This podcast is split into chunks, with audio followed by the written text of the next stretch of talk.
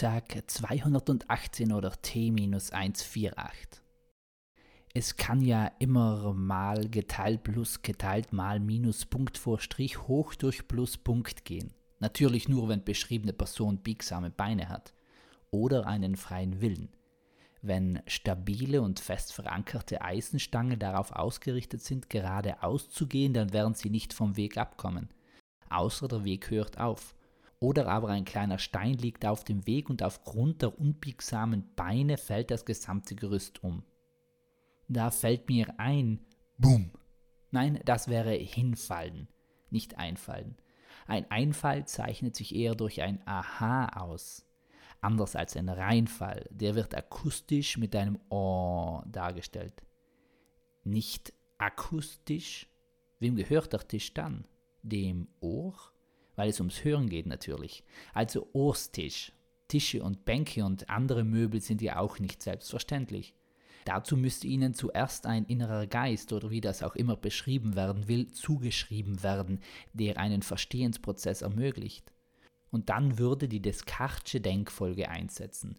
Demnach der einzige Beweis, dass etwas existiert, mein Zweifel daran ist, welcher mir zu verstehen gibt, dass ich denken kann und damit real bin.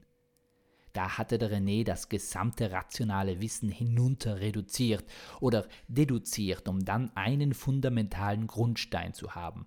Einen Baustein, der zum Eckstein wurde, wäre der biblische Ausdruck dazu.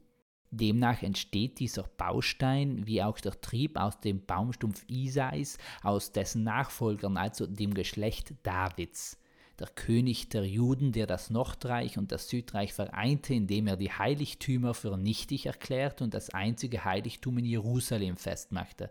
Der wahre Start des Monotheismus, wobei noch eher von Monolatrie zu sprechen wäre. Also andere Götter wurden vermutlich noch angenommen, aber Yahweh galt als der mächtigste und wichtigste und einzigste zum Verehren unter diesen. Monolatrie sollte nicht mit einer Monolatrine verwechselt werden. Diese war ein persönliches römisches Aquädukt zum Stuhlgang, überdacht und mit einer eigenen Belüftung, sprich einer Sklavin oder einem Sklaven, der dahinter an einem Fenster mit einem Palmwedel fächerte.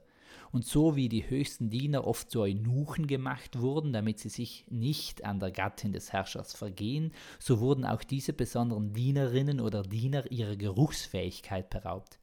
Wieder durch die Palme. Ihnen wurden nämlich Kokosnüsse in die Nase gestopft.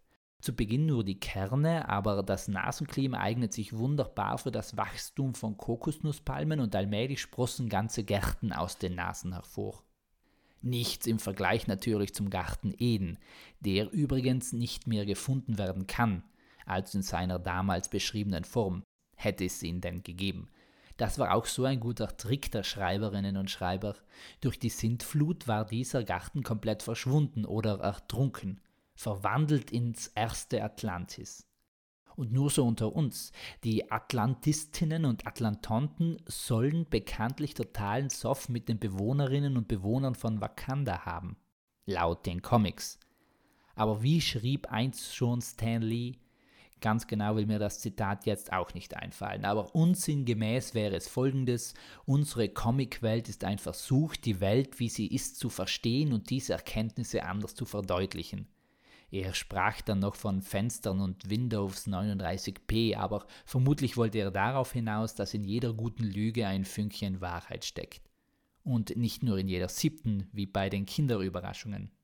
Andererseits sind die Ü-Eier auch für Erwachsene eine Überraschung, denn die wissen ebenso wenig, was sich hinter der überzuckerten Schokoladenschicht verbirgt. Doch eine hartplastikene orange Verpackung, aber darin dann das ist das ewige Geheimnis, bis es gekauft und gelüftet wird. Und ein solches Geheimnis möchte ich auch heute noch lüften. Es handelt sich.